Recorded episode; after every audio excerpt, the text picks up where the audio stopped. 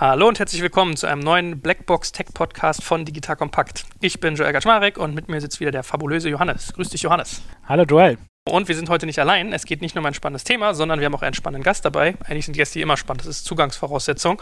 Äh, für mich ist das ein ganz besonderer Moment, muss ich sagen, weil der junge Mann, der neben mir sitzt, hat vor mir, ich glaube sogar noch deutlich vor mir, Gründerszene groß gemacht. Und äh, ich habe immer seine Meriten teilweise erzählt bekommen. Von daher, das finde ich sehr, sehr schön. Stell dich doch mal ganz kurz vor. Ja, hallo, mein Name ist Michael von Skowiak. Schön, dass ich heute hier sein kann. Vielen Dank für die Einladung.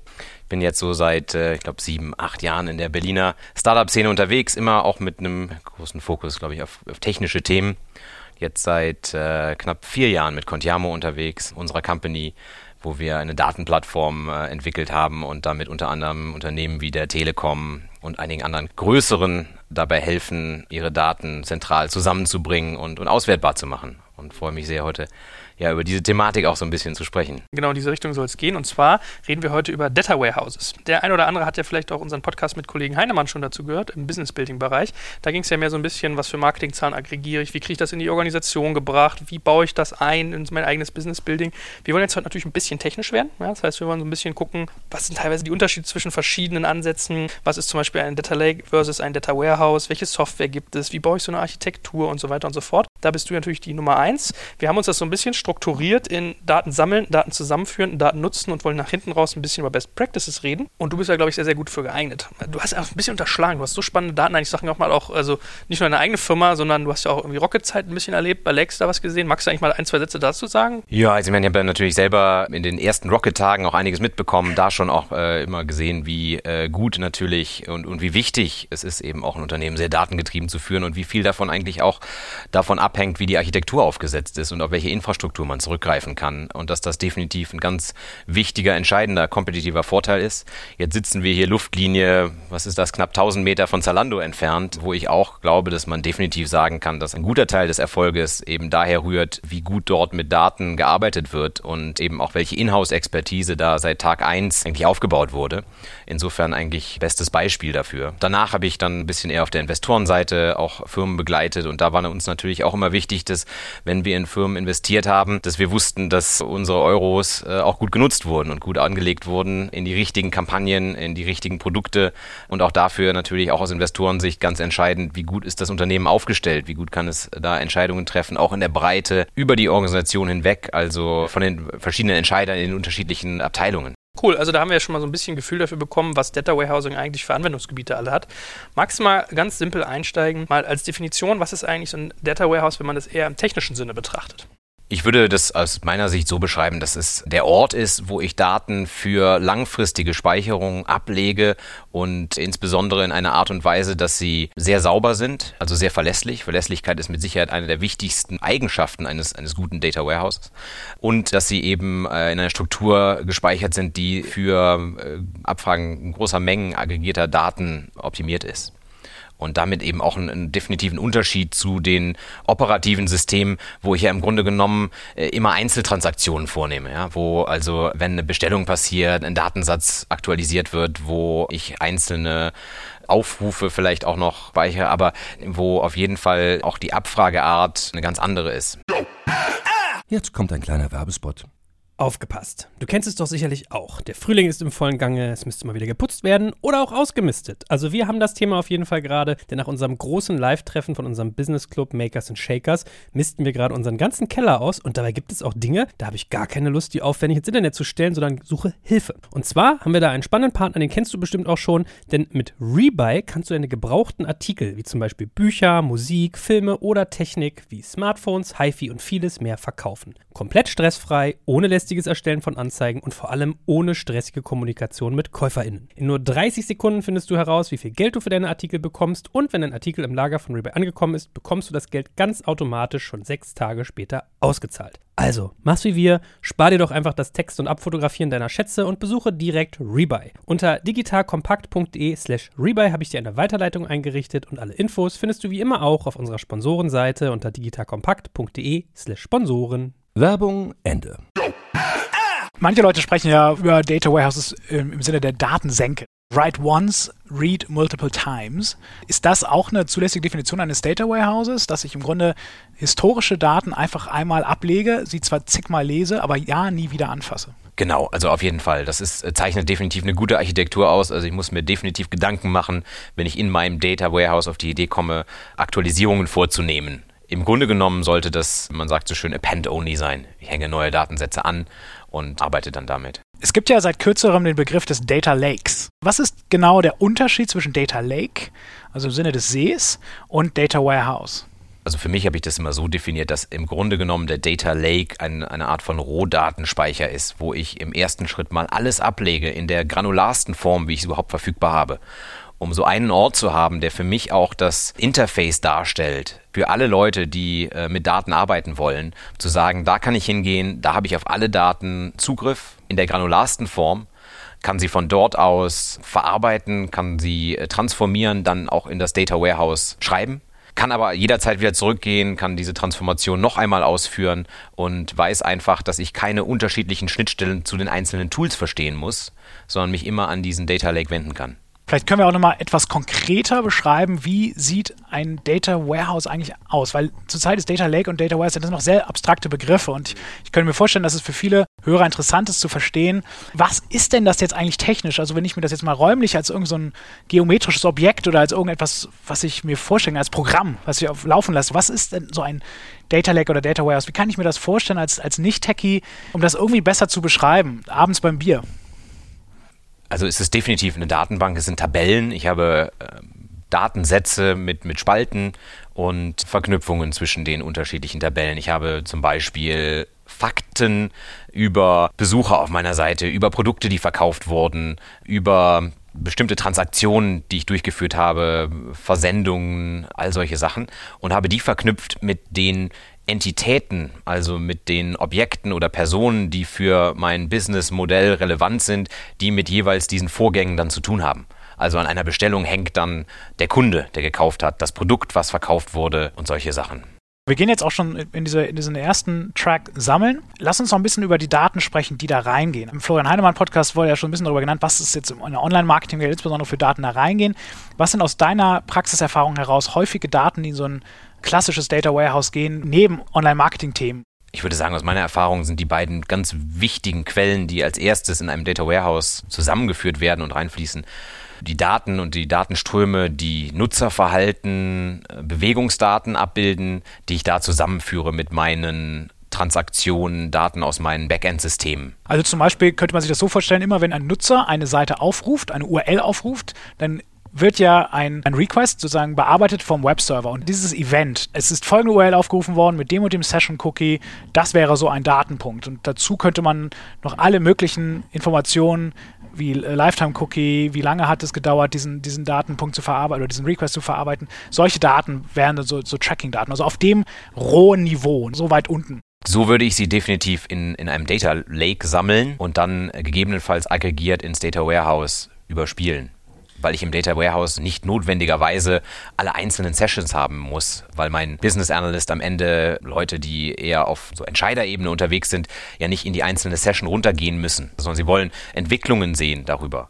Wenn ich dann allerdings sage, ich möchte Automatisierung vornehmen, Recommendation Engines bauen etc., dann brauche ich die Rohdaten und äh, würde das eben aus dem Data Lake heraus machen. Und um nochmal auf deine Frage zurückzukommen, also unter Bewegungsdaten, Nutzungsdaten verstehe ich eigentlich alles, was mit Interaktionen, Kontaktpunkten mit Kunden zu tun hat oder mit Nutzern oder potenziell Interessierten. Also das bezieht sich natürlich ganz stark jetzt auf Businessmodelle, die eher so im B2C-Bereich angesiedelt sind, wo ich sehr viele Kontaktpunkte auch habe. Im B2B-Bereich, wenn ich jetzt mit ganz hohen äh, Einkaufsvolumen und relativ wenigen Kunden hantiere, habe ich ganz, ganz andere Fragestellungen. Aber dafür hast du möglicherweise Robotik, Sensordaten. Das genau, das könnte Verarbeitungsdaten, richtig, Verschleißdaten. Richtig. Genau, genau, genau. Wie ist das eigentlich, wenn wir noch ein bisschen über Daten sprechen? Also man will ja, das hast du eingangs gesagt, eigentlich alle Daten zentral an einem Ort haben für eine Firma. Zumindest möchte man sie auswerten können. Und solche Sachen wie HR, also Mitarbeiterzahlen, Churn, Financial Data, gehört das auch da rein? Idealerweise definitiv. Idealerweise habe ich natürlich im Data Warehouse ein umfassendes Bild der Gesamtperformance und der Gesamtgesundheit des Unternehmens über Bereiche hinweg. Das ist aber immer ein, ein, ein Ziel, dem man, glaube ich, ein Stückchen hinterherläuft, weil sich Organisationen einfach auch, wenn sie wachsen, nochmal mehr verändern und äh, damit auch die Datenlandschaft sich immer verändert. Insofern muss da, denke ich, auch mal ganz stark natürlich priorisiert werden, was auch zum jeweiligen Stadium des Unternehmens dann passt. Aber ist es so ein Fall von viel hilft viel? Also, dass du sagst, möglichst viele Rohdaten in so ein Lake reinkippen, damit ich hinterher jeden möglichen irgendwie denkbaren Fall habe, den ich analysieren kann? Oder macht das gar nicht so viel Sinn, wenn man sich eigentlich selber überfordert? Also ich halte das für absolut sinnvoll und, und relevant, das möglichst früh aufzusetzen und auch für den Fall, dass man eigene Backend-Systeme entwickelt, sicherzustellen, dass man daraus saubere Datenexporte, saubere Dumps jederzeit äh, in den Data Lake einspielen kann,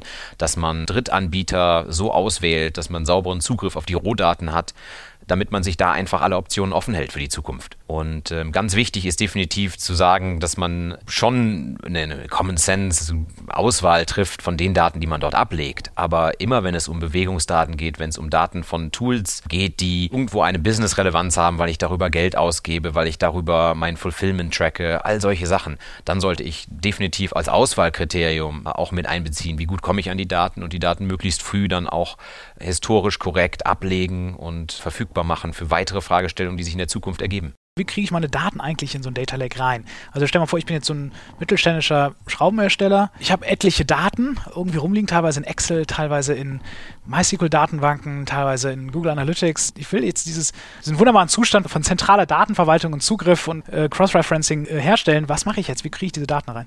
Ich glaube, das sind natürlich zwei Teile. Auf der einen Seite muss ich den entsprechenden Data Lake aufgesetzt haben, also die Storage. Im Grunde genommen kann man sich das vorstellen wie ein, ein verteiltes Dateisystem, was einen fast unendlichen Speicherplatz zur Verfügung stellt. Und äh, auf denen lege ich im Grunde genommen große Dateien. Dateien, die die Rohdaten aus den entsprechenden Quellen enthalten. Das kann ich mir entweder in-house aufsetzen, indem ich mir so ein, so Hadoop-Cluster aufsetze. Ich kann das auf allen von den großen Cloud-Anbietern tun, die da auch ganz, ganz viel investieren, um einfach sehr gute Infrastruktur aufzusetzen und wo ganz klare Empfehlung von meiner Seite wäre zu sagen, wenn man sich da nicht einen definitiv großen äh, Operations-Overhead ins Haus holen möchte, dann sollte man definitiv in Erwägung ziehen, auf einen dieser Anbieter zu setzen. Das ist das eine, also ich brauche den Data Lake, diesen, diesen Storage, in dem ich das ablegen kann. Und das andere ist natürlich, ich muss die Daten aus den Schnittstellen holen, ich muss sie gegebenenfalls transformieren und ich muss sie dann ablegen. Das ist der so schön äh, benannte ETL-Prozess. Das ist der dreckigste Teil der ganzen Data Pipeline. Das ist das, wo mit Sicherheit am meisten Stunden draufgehen, wo der meiste Ärger lauert und wo es ganz, ganz, ganz entscheidend ist, dass wenn man kann, man auch die richtigen Schnittstellen von vornherein zur Verfügung hat. Weil wenn das Kind mal in den Brunnen gefallen ist, wenn man irgendwelche Legacy-Systeme drin hat, wenn man einfach Tools hat, die gegebenenfalls sogar für den Datenexport nochmal Rechnung stellen, weil man nur mit einem bestimmten Connector auch wirklich skalierbar an die Daten kommt, dann ist man gefangen. Und dann ist man gefangen sowohl in, in Hinsicht auf Kosten, wenn man sich diesen Zugang auf die eigenen Daten eigentlich erstmal kaufen muss, aber auch in Bezug auf, wie viel Zeit dann zu investieren ist, um das Ganze aufzusetzen. Und das darf man auch nicht unterschätzen, in Sachen Aufwand, um das Ganze zu monitoren und sicherzustellen, dass die Datenqualität hoch bleibt. Ich habe mal geguckt, wenn man irgendwie Data Warehouse mal bei, bei AdWords checkt auf, auf Suchcluster sozusagen, also was wird am meisten gesucht, dann ist immer Data Warehouse ETL sehr, sehr weit vorne. Kannst du vielleicht nochmal für jeden, der jetzt nicht so technisch bewandert ist, so ein bisschen sagen, was so ein ETL-Prozess genau ist und wie man den dann vielleicht am besten in den Griff bekommt?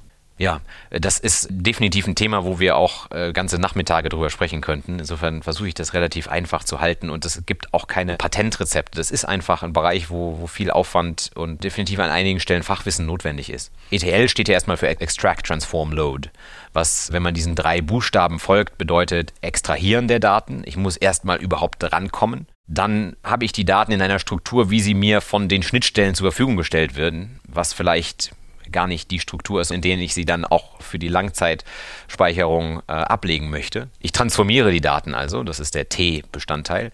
Und dann Load, man könnte hier auch sagen, persistieren, Storage, dann lege ich die Daten ab. Und dafür gibt es diverse Tools am Markt. Es gibt ETL-Tools, die das Ganze in einer sehr grafischen Art und Weise abbilden, wo ich also Graphen bauen kann und meine Datenflüsse dann auch sehr schön visuell modellieren kann. Daneben gibt es natürlich so das, was, glaube ich, jedem Entwickler als erstes einfallen würde, nämlich Skripte zu schreiben, die ich dann mit einem gewissen Scheduling regelmäßig ausführe. Ganz traditionell laufen solche Sachen dann alle paar Stunden, jeweils in der Nacht, greifen auf die Daten zu, transformieren die dann, legen sie irgendwo ab. Und ich glaube, was was da jeder aus Erfahrung kennt, der in dem Bereich mal aktiv war, ist, man fasst solche ETL-Jobs relativ häufig an.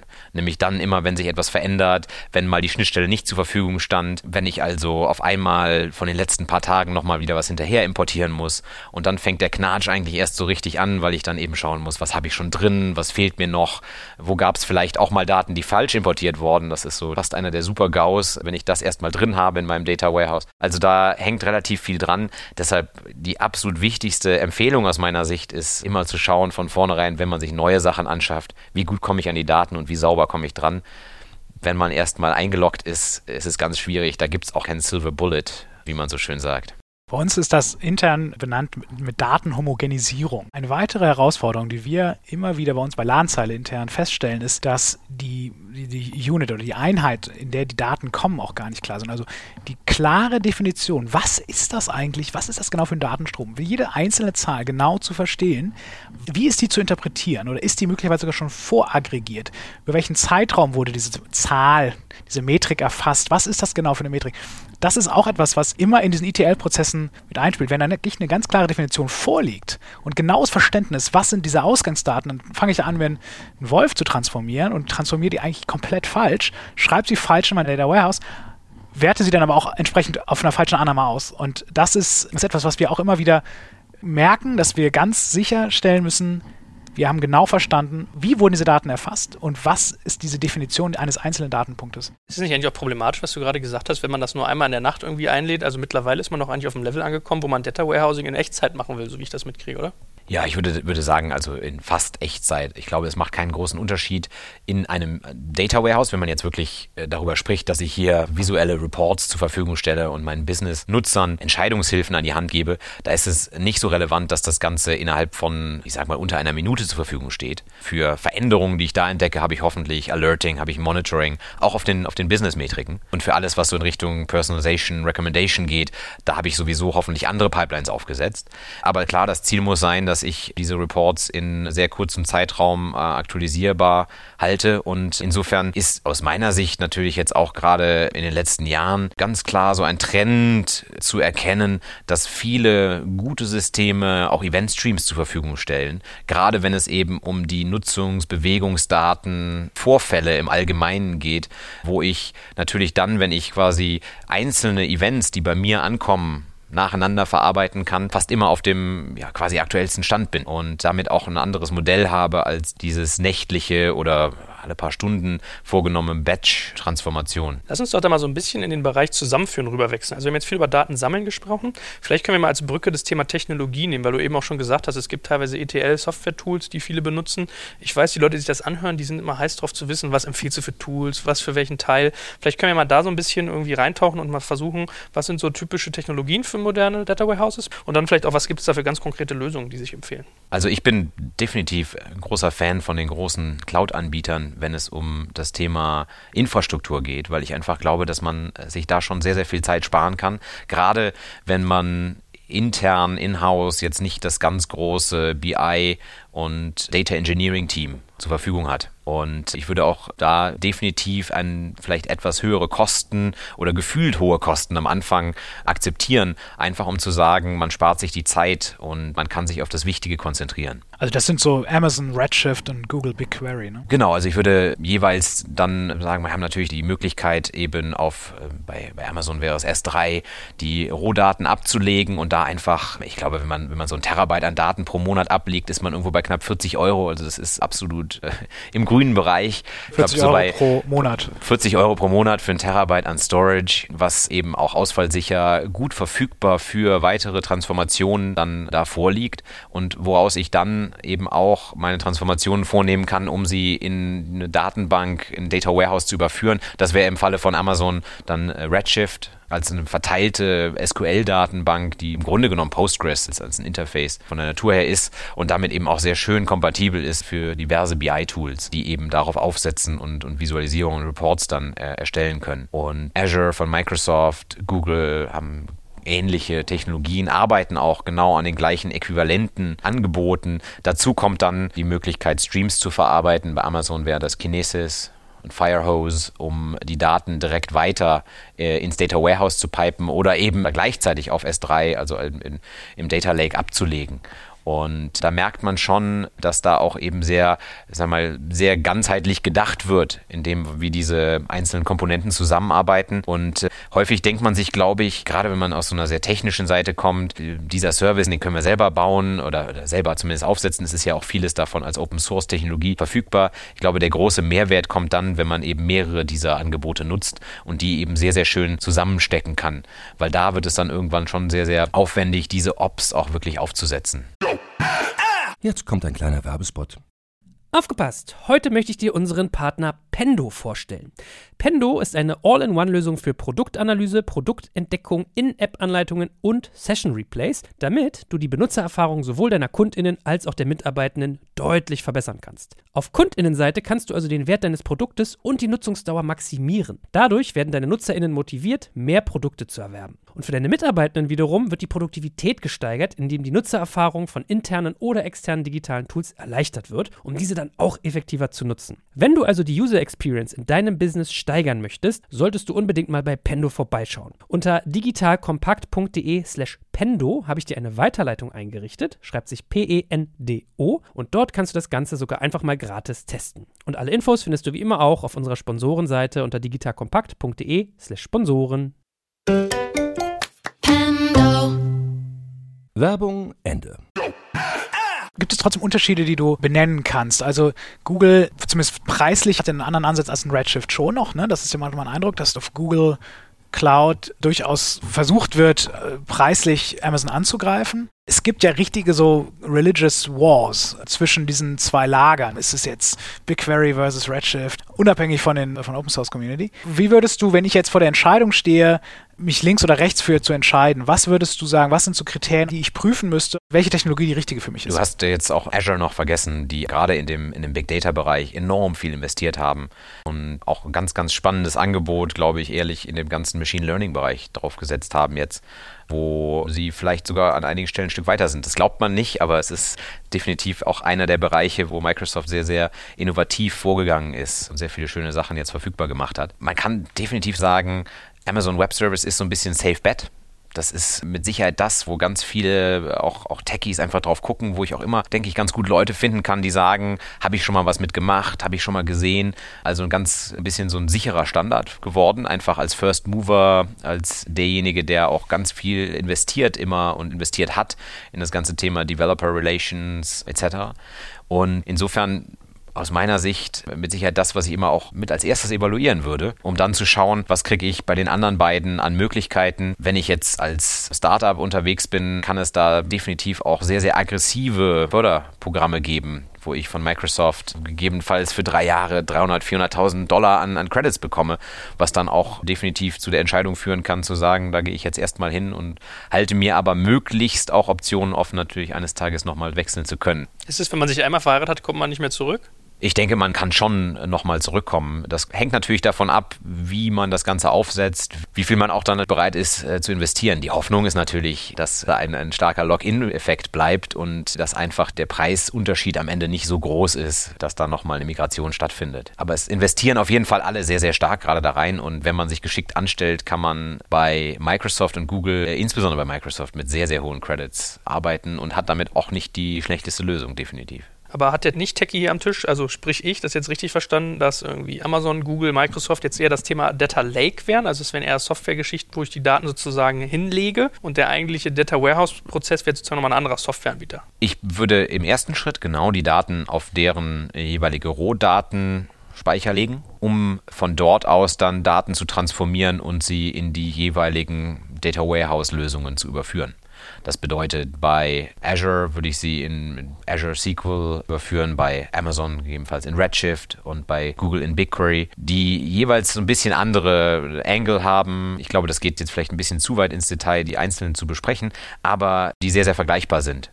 Und es arbeiten auch alle drei daran, da wirklich kompetitiv zu bleiben. Ja. Und dazu kommt natürlich, und das ist eben auch wirklich wichtig aus meiner Sicht, es verschiebt sich immer mehr in Richtung Stream Processing. Und insofern dieses Konzept eines Data Lakes, wo ich also statische Daten zusammenführe, so Langzeitspeicher habe, das kann man eigentlich mittlerweile erweitern um so eine Art von, ich nenne es mal Data River oder ein Hub, wo eigentlich alles an Streams auch erst einmal zusammenführt, sodass ich weiß, wenn ich historische Daten anzapfen möchte, dann gehe ich zu meinem Data Lake, da liegt alles, alles an Rohdaten, da kriege ich alles raus.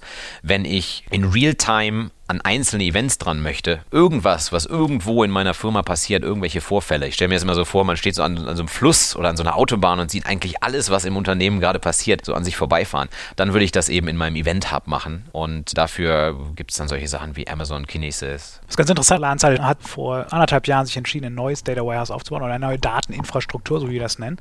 Und für uns war es sehr wichtig, dass wir modular geblieben sind. Also, dass wir die einzelnen Komponenten dieses ganzen Konglomerats, was nachher ein Data Warehouse ausmacht, im Grunde ersetzen können und sind, weil wir auf von Haus aus immer unsere eigene Hardware kaufen, den Weg gegangen, Open Source Lösungen zu verwenden. Also wir verwenden wirklich als Data Mass Storage Hadoop, ja, das Hadoop File System und lassen im Grunde da drüber verteilt Impala laufen. Impala ist im Grunde dieses, das Redshift Äquivalent, wenn man so will. Du hast eine SQL-Interface auf deine statisch abgelegten Daten, die du auch nicht mehr schreiben kannst. Du kannst sie nur noch lesen, aber sie sind indexiert. Das heißt also, es ist relativ schnell, solche beliebigen Abfragen zu schreiben.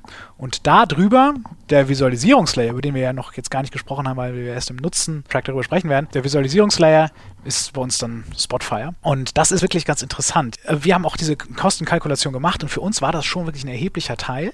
Ich glaube aber auch, wenn du wirklich von Scratch anfängst und noch gar nichts hast, dann macht es total Sinn, sich so eine Hosted-Lösung zu nehmen. Zum Thema Zusammenführen noch einmal. Also Contiamo stellt sich auch dort auf, wo viele sehr, sehr unterschiedliche kleine Datenflüsschen zusammenkommen. So habe ich es hoffentlich richtig wiedergegeben. Korrigiere mich, wenn ich falsch liege. Ähm, wie schafft es Contiamo eigentlich, diesen ja total heterogenen, sehr, sehr unterschiedlichen Umgebungen zusammenzuführen und eigentlich eine zentrale Stelle für alle Daten zu werden. Im Grunde genommen haben wir ähm, eine Art von Virtualisierungsschicht entwickelt, die auch über Datensätze hinweg funktioniert, die nicht notwendigerweise physisch an einem Ort zusammenliegen.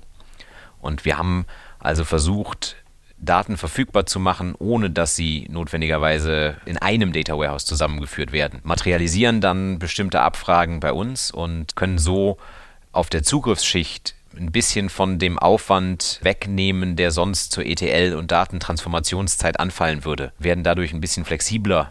Natürlich auch mit gewissen Einschränkungen dann, was man eben zur Abfragezeit machen kann. Das ist im Grunde genommen unser Ansatz und das ist definitiv auch ein Trend, der, den man jetzt gerade sehen kann der sich in der, in der gesamten Industrie vollzieht, wo man an einigen Stellen gemerkt hat, gerade wenn es um die, ich sag mal, nicht absoluten Kerndaten geht, die aus, aus Software-as-a-Service-Tools kommen, die nur bestimmte Abteilungen nutzen, dass es da teilweise etwas schwerfällt, mit den sich verändernden Datenstrukturen zu arbeiten, die immer wirklich an einem Ort zusammenzuführen und dieses eine Data Warehouse sauber zu halten. Und insofern auch mit der zur Verfügung stehenden schnelleren äh, Verbindung zwischen unterschiedlichen Datenstorages und mehr Computing Power zur Abfragezeit ist es eben jetzt auch ein gangbarer Weg an einigen Stellen zu sagen, ich frage Daten aus unterschiedlichen Quellen ab und zeige sie dann erst in den Resultaten zusammen an. Ich glaube aber für, für Kerndaten, für das, was mein Geschäft ausmacht, und für die Bewegungsdaten muss das Ziel immer sein, die wirklich an einem Ort zusammenzuführen, weil nur dann kann ich darauf auch die richtigen Algorithmen laufen lassen und dann habe ich die meisten Möglichkeiten. Das ist definitiv auch das Ziel. Da helfen wir auch Unternehmen mit Sicherheit auch dabei, auch unseren Kunden. Und ich glaube, das wäre vermessen zu sagen, das könnte man komplett ersetzen. Was ist denn eigentlich so generell dein Ratschlag? Weil wenn ich jetzt Unternehmer wäre, was Johannes gerade gesagt hat, der hat gerade so ein bisschen seine Eigenbaulösung beschrieben. Wir haben davor ein bisschen geredet über Amazon, Google, Microsoft. Man ist ja immer bei diesem Thema Off-the-Shelf versus Eigenbau Open Source.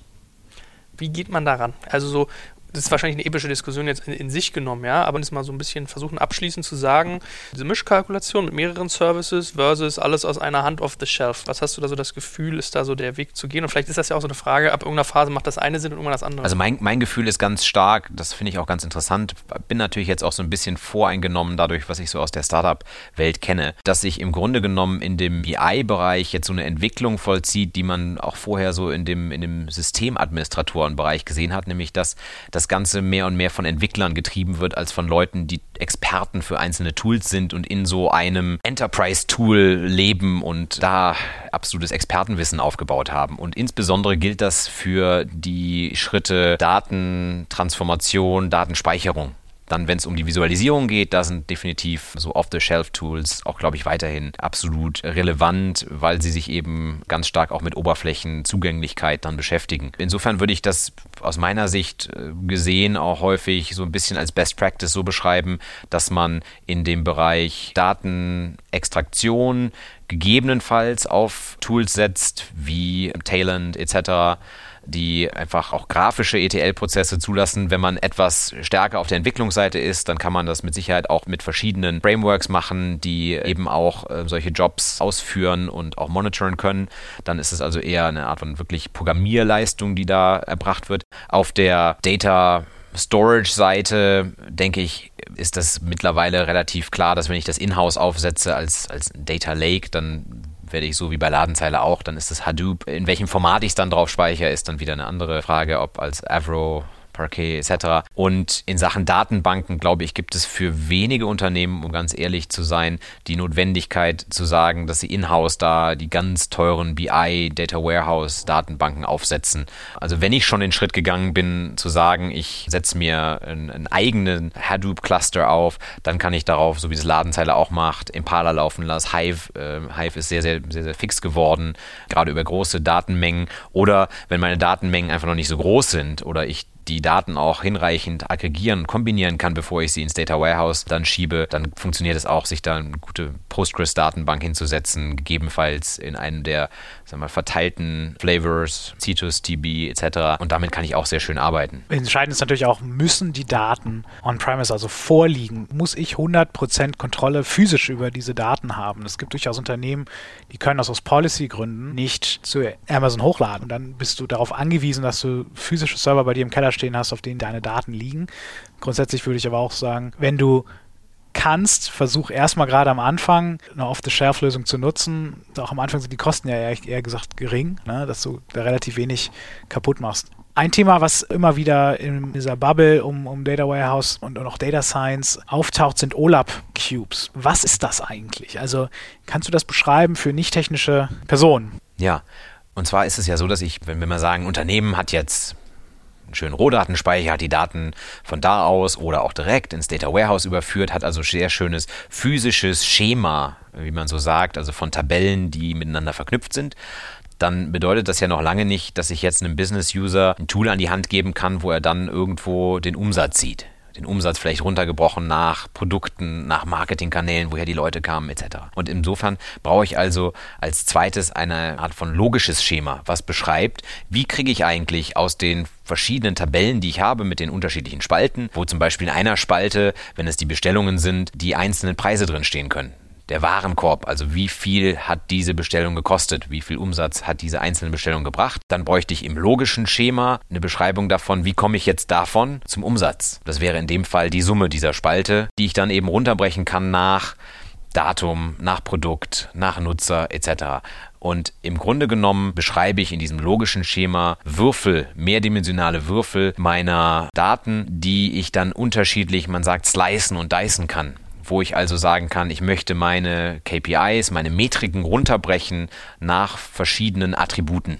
Im Grunde genommen ist alles, was ich im Unternehmen als, als eine Entity sehe oder als ein, ein, eine Eigenschaft von einer Entity, etwas, was ich eben als Dimension dann dort auch beschreibe und wonach ich meine Zahlen runterbrechen kann. Lass uns auch langsam mal zum Nutzen kommen. Ich glaube, wir haben jetzt lange über das, das Zusammenführen von Daten gesprochen. Also das Nutzen setzt ja voraus, dass man sich die Daten anschauen kann. Visualisierung ist ein Riesengebiet, auch eine Wissenschaft für sich. Was sind so deine aktuellen Beobachtungen im Visualisierungsbereich? Was gibt es da für Tools? Was ist wichtig? Was sind, wenn ich mich jetzt wieder entscheiden müsste für ein Visualisierungstool, welches würde ich da nehmen? Was sind so entscheidende Faktoren? Also wenn du jetzt fragst, welches würdest du da nehmen, bin ich ein bisschen voreingenommen. da würde ich definitiv auch mal mit Contiamo sprechen. Ansonsten gibt es natürlich auch die, die üblichen Verdächtigen, teilweise eben auch äh, vielleicht ein bisschen mehr von der, von der Desktop-Welt stammen, Tableau, ClickView, MicroStrategy, Lumira etc.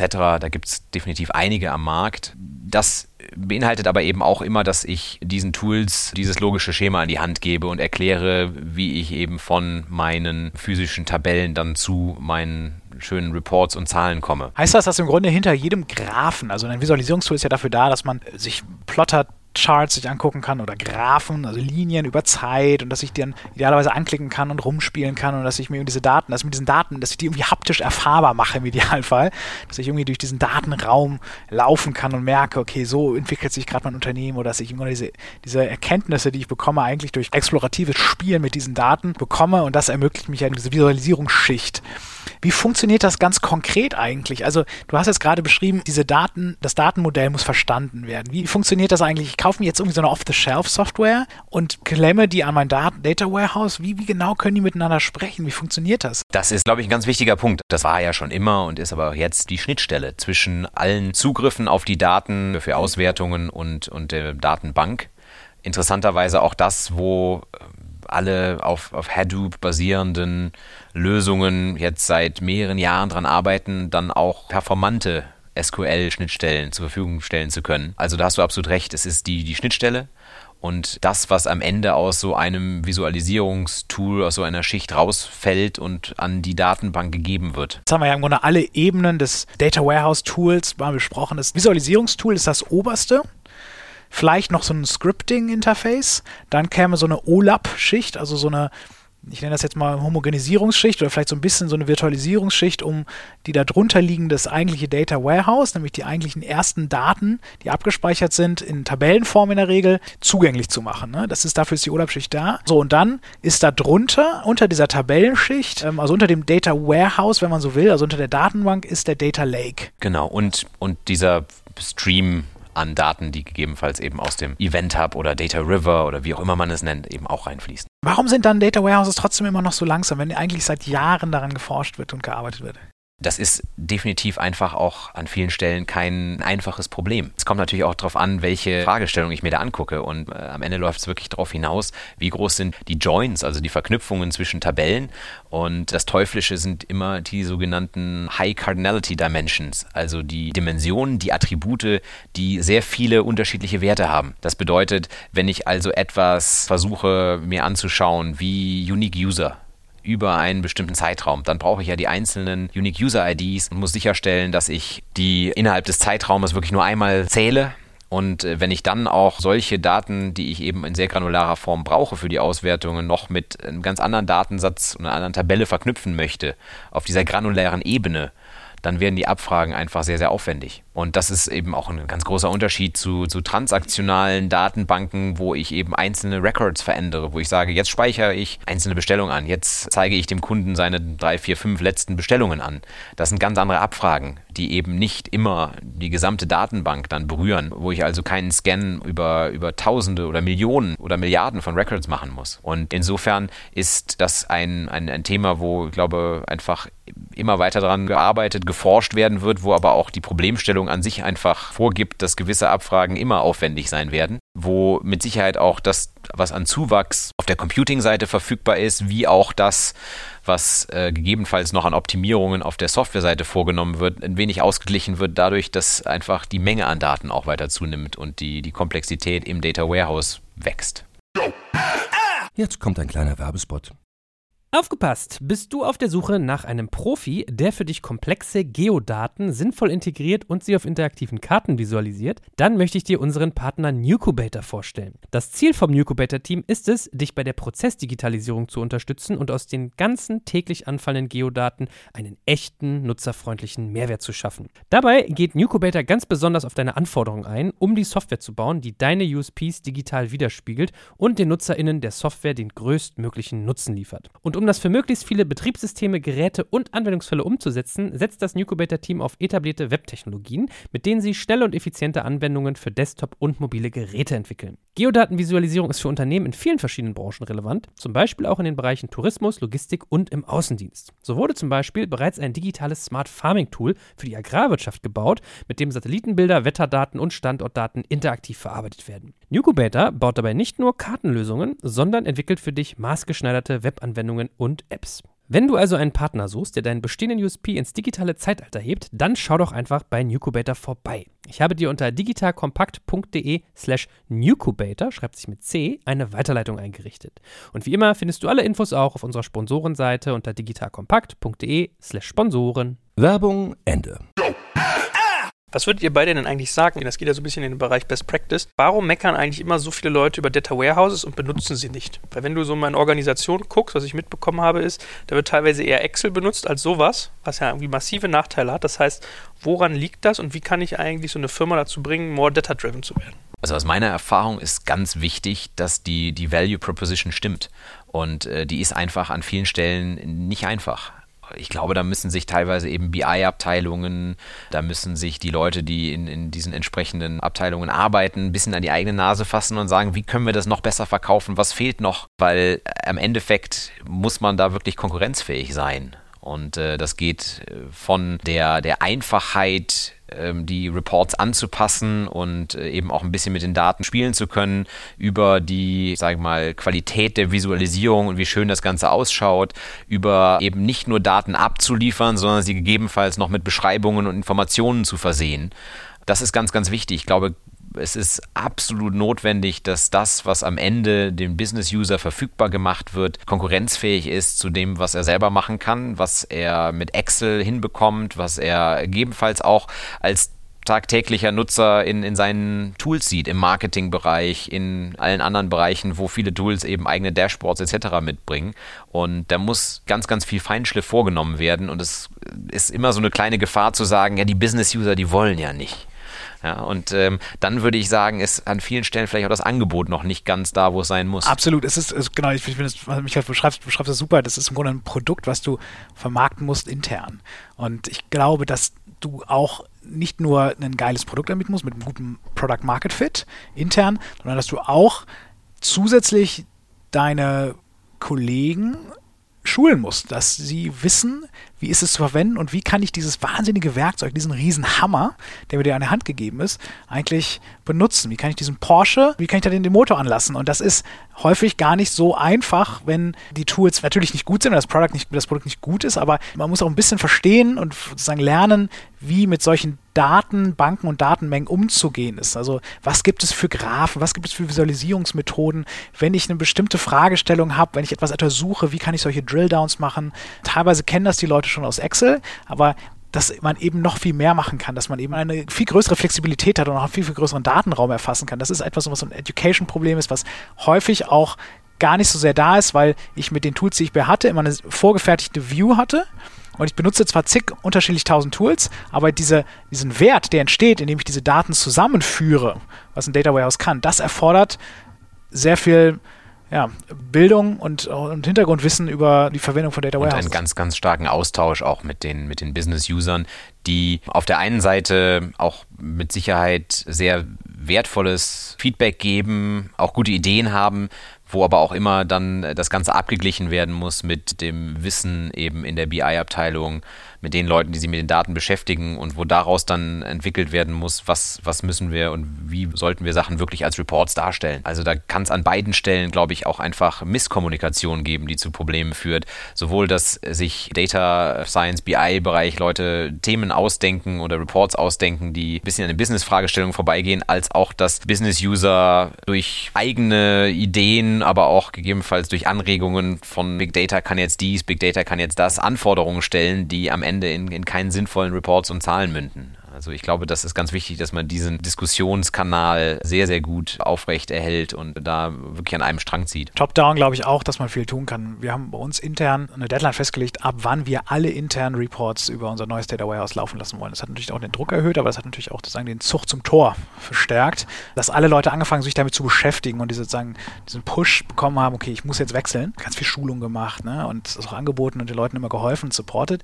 Aber da kann man auch sozusagen als Manager auch äh, wirken, dass du von einer Seite bottom-up sagst, es ist ein geiles Produkt, es, zieht mich an. Gleichzeitig zwinge ich euch aber auch, es zu nutzen. Das ist, glaube ich, beides wichtig. Grundsätzlich, in dem Moment, wo man den Daten nicht mehr vertraut und wo man sie nicht mehr versteht, das ist manchmal eine Mischung aus beidem, ist es aus. Das ist auch immer wichtig. Also man muss die Daten verstehen können und man muss die, es muss eigentlich relativ einfach sein und es muss nachvollziehbar sein und es ist, muss, muss konsistent sein, es muss kohärent sein. Und äh, wenn, wenn der User sich nicht darauf verlassen kann, was er da sieht und das wirklich auch für, für business entscheidende äh, Vorgänge verwenden kann, dann leidet natürlich so ein Data Warehouse als Produkt massiv. Hast du noch einen, einen Tipp, wie man so ein Data Warehouse generell einführen sollte? Weil man sagt ja immer so, no second chance for first impression. Und wenn die Leute einmal lieber sagen, ach nee, jetzt mache ich weiter mit meiner Analytics Excel Selbstbaumaschine, ist vielleicht irgendwie der Zug abgefahren. Also nochmal die ranzukriegen, ist schwierig. Wie würdest du was machen? Ich denke, ganz gut funktioniert da so ein sehr iterativer Ansatz, sich einzelne Fragestellungen, die auch einen sehr hohen Nutzen stiften, rauszugreifen. Vielleicht Sachen, die momentan noch nicht gut abgedeckt sind und zu sagen, da hat man ein Leuchtturmprojekt intern, was gut funktioniert. Dann arbeitet man sich zum nächsten vor und das also so zu spielen, dass man idealerweise ähm, eigentlich viele Sachen testen kann mit Zusammenarbeit, BI, Business-User, Infrastruktur und im Grunde genommen sich Schritt für Schritt auch nach Prioritäten durch die unterschiedlichen Aktivitäten arbeitet. Was ist denn eigentlich mit dem ganzen Thema Security? Ich meine, wir reden viel davon, dass wir ganz viele Daten, Daten, Daten alle in einem Lake zusammenschmeißen, dann irgendwie OLAP-Geschichten drüber liegen und es in ein Data Warehouse pumpen über River und man kann am Fluss stehen und alle, alle Sachen sozusagen sehen. Das ist ja aus Unternehmersicht ein Traum. Jetzt sind wir hier irgendwie im Datenschutz Standort Nummer eins. Was, was sagt ihr da so das Thema Security? Also was, was sollte man da beachten und wie relevant ist sowas? Das ist äh, definitiv sehr relevant und je größer das Unternehmen ist und je mehr Leute dann am Ende auch mit den Daten arbeiten sollen, desto wichtiger ist es eben da auch, äh, glaube ich, sehr gute Prozesse und auch sehr gute Mechanismen zu haben. Da gibt es äh, auch eine ganze Reihe von, von Tools und Möglichkeiten, das zu tun. Ich glaube, am Anfang ist es etwas, was man sehr stark stark über die Abfrageschicht regeln kann, wo man für die Leute, die sowieso Rohdatenzugriff brauchen, weil sie damit umgehen können, auch entsprechende Freigaben und Mechanismen, NDAs etc. auch einfach abgebildet haben muss, sowieso. Für alle Leute, die auf eher aggregierte Daten zugreifen, dann über die Abfrageschicht und die Art der Auswertungen, die sie benutzen können, wo eine Zugangskontrolle sicherstellt. Ja, klingt sehr plausibel. Ich meine, ich überlege gerade, wenn du im Prinzip internes Marketing für so ein Tool machst, wie du gerade gesagt hast, gar nicht mal, dass die jetzt Daten klauen oder die irgendwie nach draußen leaken oder so. Das kann ja manchmal einfach abschreckend sein, wenn du nicht weißt, was du mit Rohdaten anfangen sollst. Wenn du eigentlich sozusagen den relativ simplen Gedanken hast, bist du bei Johannes Gefühl, wenn die kein Vertrauen haben. Also es mag ja auf, solche Sachen sich auch auswirken. Ein weiteres Security-Problem ist natürlich auch dieses Injektionsproblem. Ne? Wenn wir jetzt in so einem Bild des Flusses bleiben und du verunreinigst diesen Fluss, kannst du natürlich auch massiv Einfluss nehmen auf, auf die Entscheidung von ähm, Unternehmen. Das ist dann gar nicht mal so sehr das Problem, dass die falschen Leute die richtigen Daten sehen, sondern dass eigentlich die richtigen Leute die falschen Daten sehen. Glaube ich jetzt kein signifikant großes Problem, aber in der ganzen Security-Welt ist eigentlich der Mensch immer der Schwachpunkt. Das ist auch nochmal ein Thema, was immer wieder kommt und was gerade so in solchen Amazon-Bereichen immer die Sorge ist, ach je, wenn ich das jetzt auf S3 speichere, dann, dann werden mir meine Daten geklaut oder manipuliert sogar, um Gottes Willen. Das ist in den allermeisten Fällen unnötig, diese Sorge, aber das ist, das kommt noch damit rein. Wenn ich, ich ein DAX-Unternehmen bin, muss ich da schon zumindest drauf achten und dann, dann habe ich da, dann habe ich da Themen. Ich glaube aber, äh, was man definitiv sagen muss, ist, das ist etwas, was man managen kann. Und die Vorteile, das Ganze so aufzusetzen, überwiegen bei weitem auch die Risiken, die sich daraus ergeben. Insbesondere dann, wenn man sie eben sehr gut unter Kontrolle hat und darauf auch, auch entsprechendes Augenmerk legt. Ja. Was, was man natürlich ganz klar sieht, ist, dass notwendigerweise sich größere Unternehmen, Konzerne eben auch mit einer gewissen Historie damit sehr, sehr viel mehr Zeit nehmen müssen, viel mehr auch ähm, intern mit Hierarchien dann arbeiten müssen und gegebenenfalls auch mit etwas weniger Vertrauen in das, was die Leute auch äh, jeweils sehen sollten. Da spreche ich jetzt gar nicht über wirklich auf den einzelnen Kunden oder auf ähm, Personenmerkmale zugreifen zu dürfen, sondern welche Zahlen dürfen die denen, welche, welche Transparenz dürfen die überhaupt haben über Vorfälle im Unternehmen und auch, sag mal, äh, Gesamtperformance des Unternehmens. Das ist natürlich was, was in einem Startup, in einem jungen Unternehmen, in einem mal, nativ digitalen Unternehmen ganz anders gehandhabt wird und womit Sicherheit auch ein, ein gewisser Wettbewerb Wettbewerbsvorteil dann liegt, zu sagen, wir haben hier eine sehr offene Kultur, wir geben das erstmal sehr demokratisch, man spricht ja auch von Demokratisierung des Zugriffs auf die Daten vielen Leuten frei, weil wir glauben, dass es sie eben motiviert und in die Lage versetzt, bessere Entscheidungen zu treffen. Was siehst du denn für Risiken für Unternehmen, die jetzt ein Data Warehouse einführen? Es ist ja grundsätzlich sehr, sehr, sehr positiv. Du kannst eben alle möglichen Daten zusammenführen. Hast du Erfahrungen gemacht, wo ein Data Warehouse eigentlich für das Geschäft gefährlich wurde, möglicherweise. Siehst du da irgendwelche Risiken? Ich sehe persönlich keine, aber es ist halt immer so eine, so eine Frage, ne? Ich glaube, es ist wie jedes große IT-Projekt, was sich über Monate und Jahre zieht, immer eine Gefahr eines Kostengrabs, es gibt immer die Gefahr einer Diskrepanz dessen, was auf der IT- und Engineering-Seite gebaut wird und was auf der Business-Seite gebraucht wird. Das sind, glaube ich, Sachen, die, die hat man bei all diesen Projekten. Und da gelten dann auch die gleichen Mechanismen und das gleiche Vorgehen, um das möglichst unter Kontrolle zu halten. Nämlich iterativ vorgehen, immer wieder Bestandsaufnahme zu machen. Mit Sicherheit äh, ist es ganz wichtig, glaube ich, heutzutage jemanden relativ hoch angesiedelt zu haben, gegebenenfalls sogar in der Geschäftsführung, der das nicht komplett abgibt und sagt, sagt, ihr macht mal, sondern sich auch das als äh, Teil der sagen mal, Unternehmensstrategie und auch als möglicher kompetitiven Vorteil wirklich intensiv anschaut und sich daran beteiligt und versucht auch entweder selbst oder mit jemandem anderen zusammen Mittler zu sein zwischen was machen wir auf der Engineering-Seite und was brauchen wir auf der Business-Seite das ist äh, definitiv, glaube ich, ganz, ganz wichtiger Erfolgsfaktor. Ich würde gerne noch mal über ein bisschen andere Interfaces sprechen. Also wir haben über die Visualisierung gesprochen, das heißt also Mensch-Data Warehouse-Interaktion. Was ist mit Maschine-Data Warehouse-Interaktion? Also zumindest bei Ladenzeile benutzen wir viel R, also die, die, die Sprache R, um unsere Abfragen, unsere Modelle zu trainieren auf Daten, die letztendlich aus dem Data Warehouse kommen. Die kommen aus Impala bei euch. Exakt. Okay. Ist das, ist das gängig? Ist das etwas, was immer mehr passiert? Weil für uns ist einfach der Vorteil, ne, es ist ein ganz klares Interface, es ist ganz einheitlich, es ist ganz homogen ähm, und es sind hundertprozentig sichere Daten, also äh, korrekte Daten. Ist es aber natürlich eigentlich, ein Data Warehouse ist nicht dafür gebaut worden letztendlich. Wir missbrauchen es ein Stück weit dafür, aber ist das ein Trend? Ist das etwas, was, oder ist das eher eine Insellösung jetzt von uns? Ich glaube, das ist definitiv was, was auch andere machen, auf jeden Fall. Das kommt eben auch darauf an, welche Daten komme ich auch in welcher skalierbaren Art und Weise dann im Data Warehouse dran. Und schaffe ich es da, wenn ich eben mit ganz, ganz vielen Records arbeiten möchte, mit großen Datenmengen, die ich dann nochmal verarbeite und transformiere, dann werde ich die vielleicht nicht über meine SQL-Schnittstelle daraus ziehen und sagen, ich ziehe mir jetzt mal ein paar hundert Millionen Records daraus, sondern dann gehe ich vielleicht, gerade wenn ich sowas wie Impala nutze, eher an die Storage darunter, kann ja direkt auch auf, auf HDFS zugreifen oder habe meine Daten eben dann in, in meinem Data Lake, wo ich da eben mitarbeiten kann, ziehe das dann über in meine Hadoop-Jobs oder in Spark als Computing Engine. Also insofern glaube ich, das ist ein gangbarer Weg, wenn das Data Warehouse, so wie bei euch, das auch von der Skalierbarkeit her gibt. Ansonsten äh, kann man solche Sachen eben auch sehr schön wirklich mit den Rohdaten aus dem Data Lake regeln. Was aber man definitiv sagen kann, ist, dass natürlich das Thema Visualisierung, Reporting, Self-Service, ich sag mal Exploration nur so auch immer den ersten Schritt darstellt. Und wenn ich dann wirklich tiefer in die Daten reingehe, dann gibt es eben Sachen, die ich irgendwann nicht mehr mit Drag and Drop machen kann, die ich auch nicht mehr als einfach simple Visualisierung lösen kann.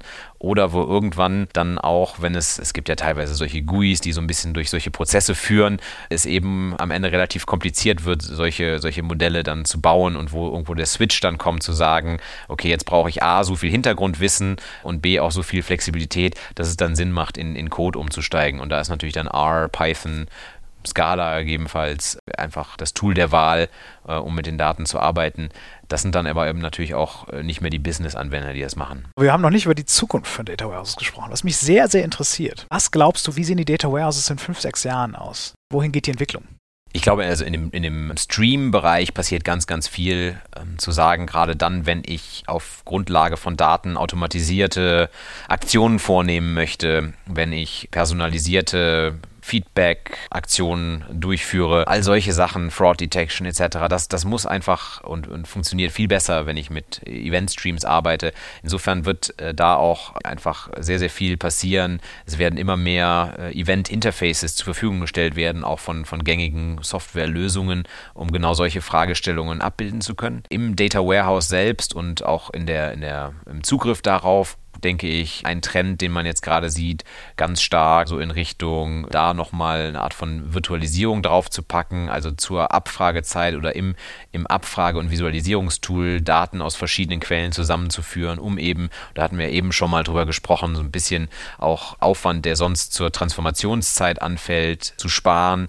Dann denke ich, ganz, ganz großes Thema, das natürlich auch schon seit, seit vielen Jahren so im Gespräch. Es muss eine Bewegung von Pull hin zu Push geben. Dass ich also als Business-Nutzer nicht notwendigerweise mich immer davor setzen muss, sagen muss, jetzt habe ich die und die Fragestellung, jetzt gucke ich mir die mal genau an, suche so ein bisschen nach der Nadel im Heuhaufen, habe bestimmte Hypothesen, die ich teste, sondern so wie sich das jetzt eigentlich ja auch in vielen anderen Bereichen durchsetzt, wird eben nach Intelligenz gefragt kann nicht mein Tool, können nicht Softwarelösungen mir helfen, Sachen zu entdecken, Entwicklungen aufzuzeigen, die so nicht erwartbar waren und wo die Software vielleicht so viel verstanden hat über mein Business oder gewisse Businesslogik, die ich hinterlegt habe, dass sie mir da Hilfe an die Hand geben kann und Entwicklungen aufzeigen kann. Das heißt ja auch immer, dass der BIler, der klassische BIler, ist das erste Opfer von Artificial Intelligence, weil es schon so eine 100% digitalisierte und durchquantifizierte Welt ist und man mit vermeintlichen Artificial Intelligence Methoden äh, oder Machine Learning eher ähm, sehr viel diese Prozesse automatisieren kann, die sozusagen dem BI zugerechnet werden. Würdest du das unterschreiben? Ich glaube, im, im, Bereich Datenintegration ist es ganz, ganz, ganz schwierig, dass es einfach so individuell ist und so viel auch jetzt gerade von den einzelnen Fragestellungen und, und Gegebenheiten abhängt. Im Bereich Auswertung denke ich gegebenenfalls wird da genau durch diesen von Pull zu Push Trend an einigen Stellen das ersetzt, was eben ein Data Scientist vorher gemacht hat oder ein Business Analyst, der eben gesagt hat, ich gucke mir die Zahlen an, ich teste und, und überprüfe regelmäßig Hypothesen, wo das gegebenenfalls von der Software dann irgendwann gemacht wird und äh, auch an die entsprechenden Leute kommuniziert wird. Ich glaube aber, dass in dem Bereich ganz, ganz viel Platz ist noch dafür, als Data Scientist aktiv zu werden und dass sich natürlich der, der Trend auch dahingehend fortsetzt, dass es eben nicht mehr nur um die Aggregierung von Daten geht, sondern eben auch das Anwenden von immer ausgefeilteren Analysen, die eben auch mehr noch nach den Zusammenhängen in den Datenfragen. Hervorragend. Ich danke euch beiden ganz herzlich. Das war ein sehr spannendes und ein sehr vielschichtiges Gespräch. Alle Zuhörer übrigens, wenn euch das auch gefallen hat, schenkt uns gerne 5 Sterne Bewertungen bei iTunes. Wir freuen uns und das hilft uns höher zu ranken und mehr Leute zu erreichen mit solch wichtigen Sachen. Wenn ihr schon dabei seid, uns Feedback zu unseren Inhalten zu geben, geht gerne auch mal auf podstars.de slash digitalkompakt und füllt unsere Umfrage aus. Wir verlosen drei spannende, signierte Samba-Bücher und das hilft uns, bessere Inhalte zu machen. Euch beiden kann ich nur danken. So viel Zeit, so viel Wissen, das muss man erstmal verarbeiten. Ich danke euch da ganz, ganz herzlich für. Und natürlich auch besonders dir, dass du die Zeit hergefunden hast, aber auch Johannes, dass der für mich mal den Übersetzer spielt. Äh, Technik, Non-Technik. Also ich danke euch. Vielen Dank. Sehr gern. Jetzt kommt ein kleiner Werbespot. Aufgepasst! Heute gibt's Werbung in eigener Sache. Wir wollen dich nämlich besser kennenlernen, weil viele hören Woche für Woche unseren Podcast und dabei wissen wir gar nicht immer, wer genau diese Leute sind. Und natürlich wollen wir ja aber wissen, wer du bist, um unseren Inhalt auch an deinen Interessen ausrichten zu können. Und um das zu ändern, habe ich eine Umfrage vorbereitet. Dort kannst du uns erzählen, wer du bist und wofür du dich interessierst. Und was du davon hast, naja, ich meine, je besser wir dich kennen, desto besser können wir unseren Podcast an deine Bedürfnisse anpassen. Und dann spreche ich auch keine Werbung mehr für Penispuppen und Online-Casinos ein, wo dich womöglich ganz andere Dinge interessieren. Nein, kleiner Spaß und trotzdem. Du tauschst fünf bis zehn Minuten deiner Zeit gegen viele Stunden noch bessere Unterhaltung und Tiefenwissen in der Digitalwirtschaft. Klingt für mich nach einer Win-Win-Situation und geh doch also daher mal auf die Seite digitalkompakt.de/slash Umfrage. Fülle diese nach bestem Wissen und Gewissen aus und freue dich in Zukunft auf noch besseren Content auf Digital Kompakt. Ende der Werbung.